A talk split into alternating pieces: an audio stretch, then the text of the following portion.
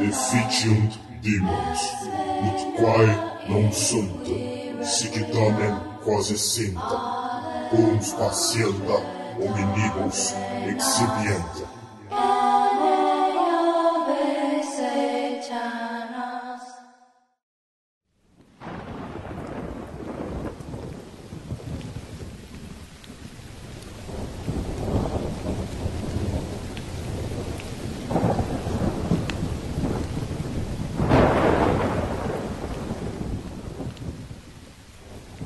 Olá, já faz muito tempo.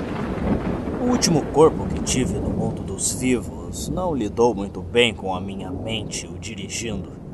Às vezes é fácil lembrar que as lições que você aprende no inferno não são adequadas para o mundo civilizado. Quando o assassinato é apenas uma parte normal da existência, você tende a continuar fazendo isso por hábito. O resultado inevitável é a morte ou exorcismo e uma viagem de volta à cidade de Diz. É seguro dizer que me empolguei um pouco da última vez que estive aqui. Depois do meu último gostinho de liberdade, eu sabia que tinha que sair de Diz. Minha existência, desde que desperdicei meu último hospedeiro, tem sido totalmente dedicada a lutar para voltar a uma coluna de fogo eu tive que escapar de Diz. Depois do que vi, eu tive que fugir. Este novo corpo parece um pouco mais durável do que o anterior. Agora que voltei, vamos fazer outra viagem ao inferno? O pântano Fleckton. Chove no inferno, chove o tempo todo. E essa água tem que ir para algum lugar. A maior parte escoa para Guerrena, onde afunda nas cinzas do outro mundo e aparentemente desaparece. O resto flui para os esgotos abaixo da cidade ou é coletada no pântano Phlegethon. Lembra como é uma má ideia beber a água da chuva do inferno sem fervê-la? Bem, a água de Phlegethon vai te matar. Não importa o que você faça com ela. Mesmo deixar o material tocar a sua pele pode ser mortal. Veja bem, o pântano não está apenas cheio de doenças e podridão, mas também cheio de resíduos químicos.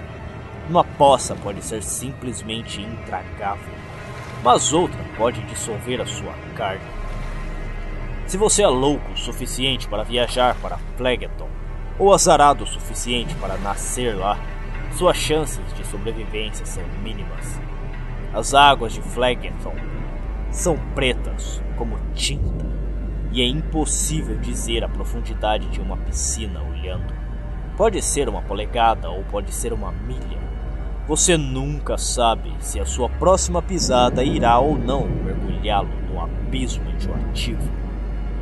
Pior ainda, Há lugares onde os esgotos gradualmente drenam a água e criam vórtices invisíveis capazes de arrastar até o mais forte dos condenados. Para navegar pelo pântano, é melhor usar os prédios desmoronados como trampolins. A água corrosiva faz com que os suportes de madeira murchem e desmoronem. Então há muitos detritos espalhados para se apoiar. Mesmo assim, se você não for devagar e manter o equilíbrio, é fácil escorrer e se submeter a uma morte agonizante. Por último, mas não menos importante, estão os incêndios florestais. Esta é a razão pela qual mesmo as tribos mais insanas não tentam estabelecer uma fortaleza permanente no pântano de Phlegethon. Todo aquele lixo químico e matéria em decomposição tornam o pântano extremamente volátil. Um raio ou acúmulo de gases pode resultar em imensas explosões que incendeiam a superfície de Phlegethon por quilômetros ao redor. Os incêndios florestais se movem rapidamente. Eu garanto, você não vai ultrapassar um.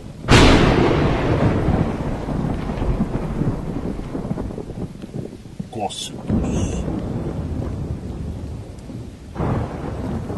A primeira vez que você vê Cócetus Você pode ser perdoado por pensar que alcançou o limite de Diz.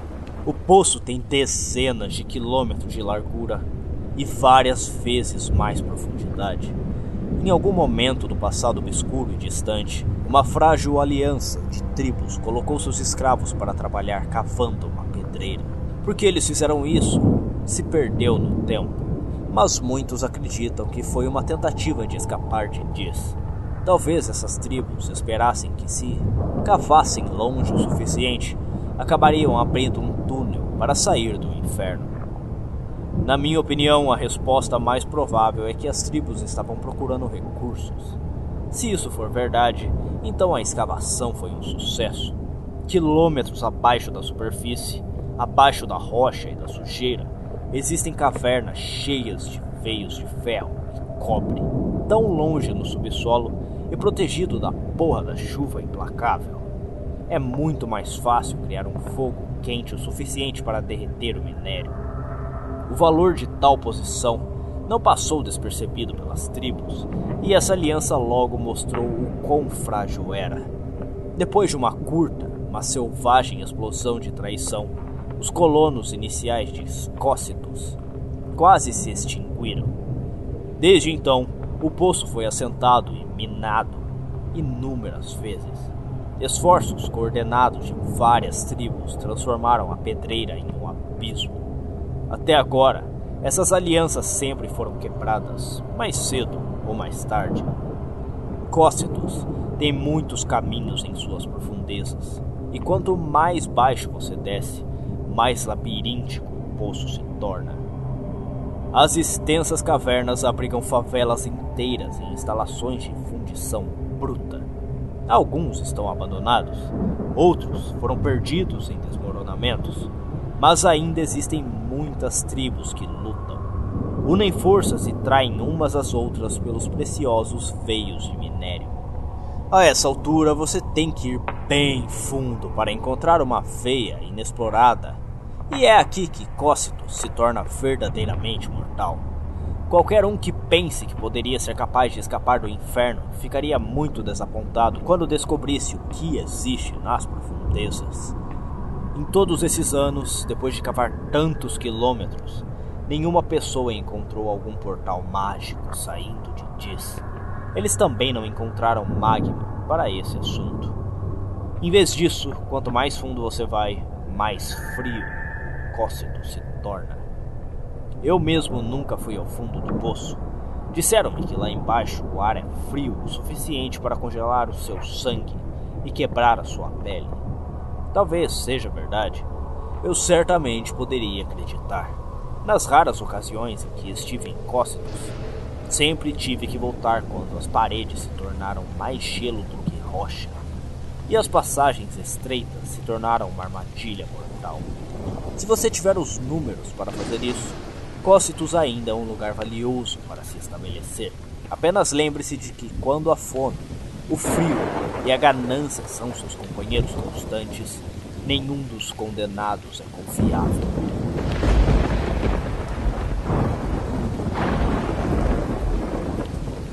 A bruxa pálida.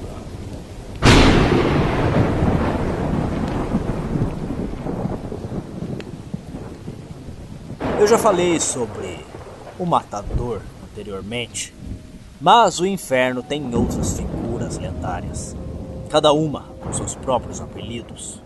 O Estripador, um Doutor Sombrio, o Tirano e muito mais.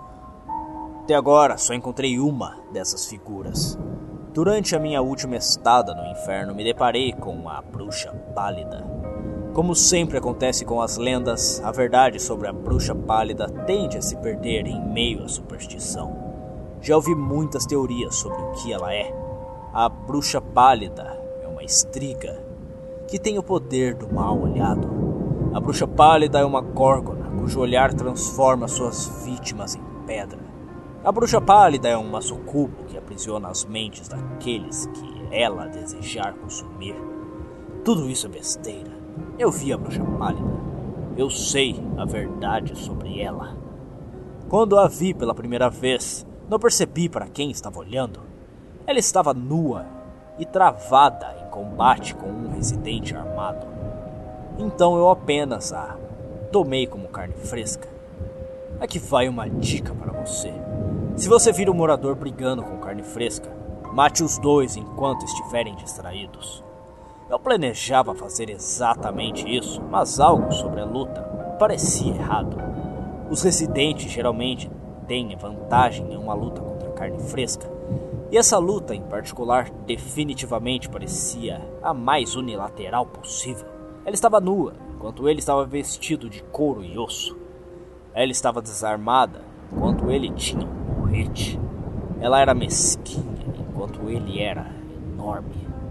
Apesar de ele ter vantagem, o residente estava claramente apavorado com ela. As regras do inferno ditam que ele deveria ter quebrado seu crânio, tirado sua pele e comido sua carne. Mas isso simplesmente não estava acontecendo. Ele estava descoordenado e aparentemente desesperado para escapar. Cada golpe que ele dava era desajeitado e os golpes que ele conseguia acertar nela não pareciam surtir efeito. Eu só pude olhar enquanto essa mulher nua e vulnerável pegava o porrete do dente de sua mão sem resistência e o balançava em seu joelho. Já estou acostumado com o som de ossos quebrando, mas dessa vez o barulho me pegou desprevenido. Como diabos isso estava acontecendo? Ela baixou o porrete no outro joelho, depois nos cotovelos, depois nos tornozelos e depois nos ombros. Ela o deixou quebrado e gritando no chão. Ela poderia ter acabado com ele com um golpe na cabeça, roubado suas roupas e tomado seu lugar de direito como residente. É assim que o inferno funciona. Essas são as regras que aprendi por meio de tentativa e erros sangrentos. Não foi isso que aconteceu. Em vez de matá-lo, ela se sentou ao lado dele na lama e pegou a sua mão. Na verdade, pensei que ela iria consolá-lo, até que ela começou a quebrar os dedos dele. Um um. Ela estalou os dedos das suas mãos dele, com uma calma que não fazia sentido para mim. A tortura é comum no inferno, mas sempre há um propósito por trás dela. As pessoas das ruas das peles fazem isso por sadismo e as pessoas dos campos dos ossos fazem isso por seus rituais de purificação insanos. Essa mulher fez isso sem emoção e sem razão. Sinceramente, eu não sei se ela entendeu que estava machucando. Não acho que a mente dela funcione da mesma maneira que a nossa. Eventualmente, o residente perdeu a consciência. Um homem só pode suportar tanta dor antes que o choque o atinja. Certamente agora ela ficaria satisfeita.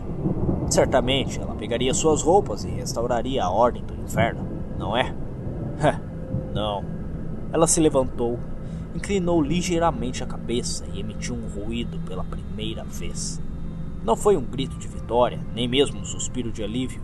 Em vez disso, o som que ela fez nada mais foi do que um.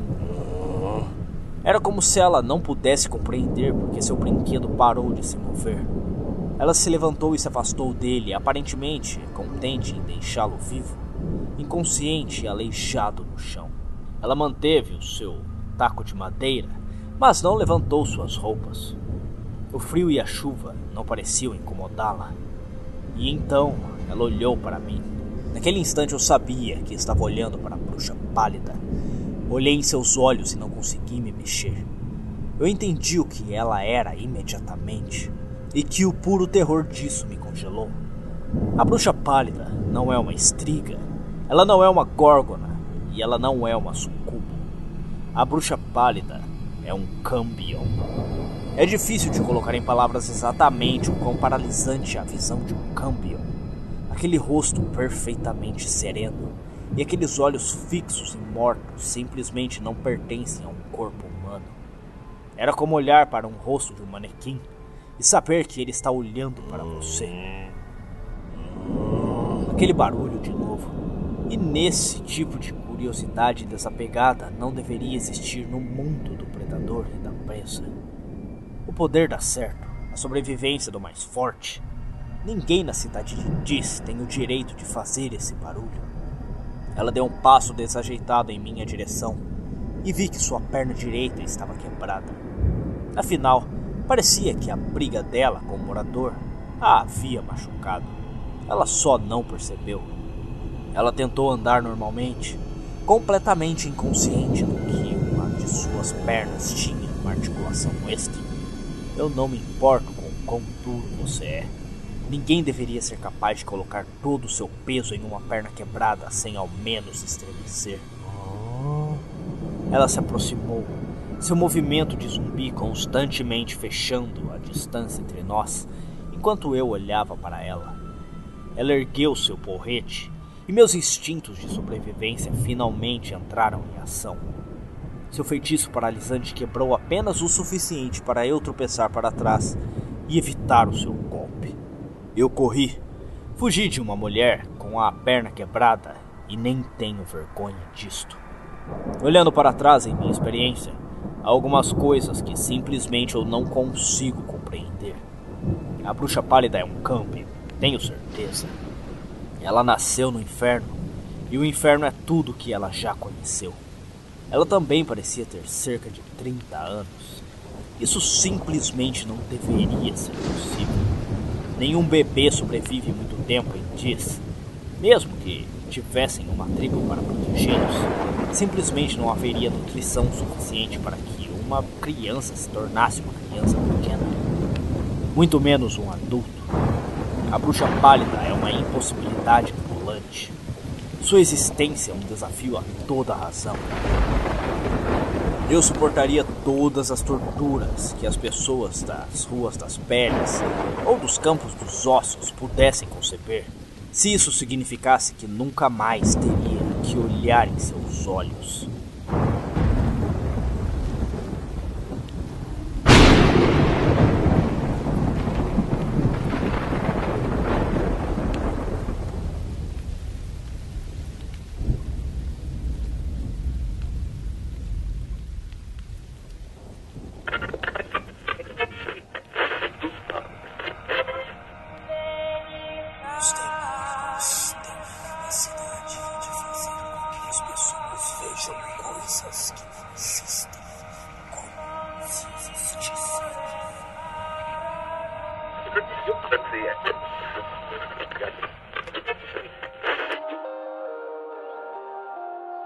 Se você chegou até aqui, eu lhe agradeço muito e venho lhe convidar a assinar o meu Apoia-se.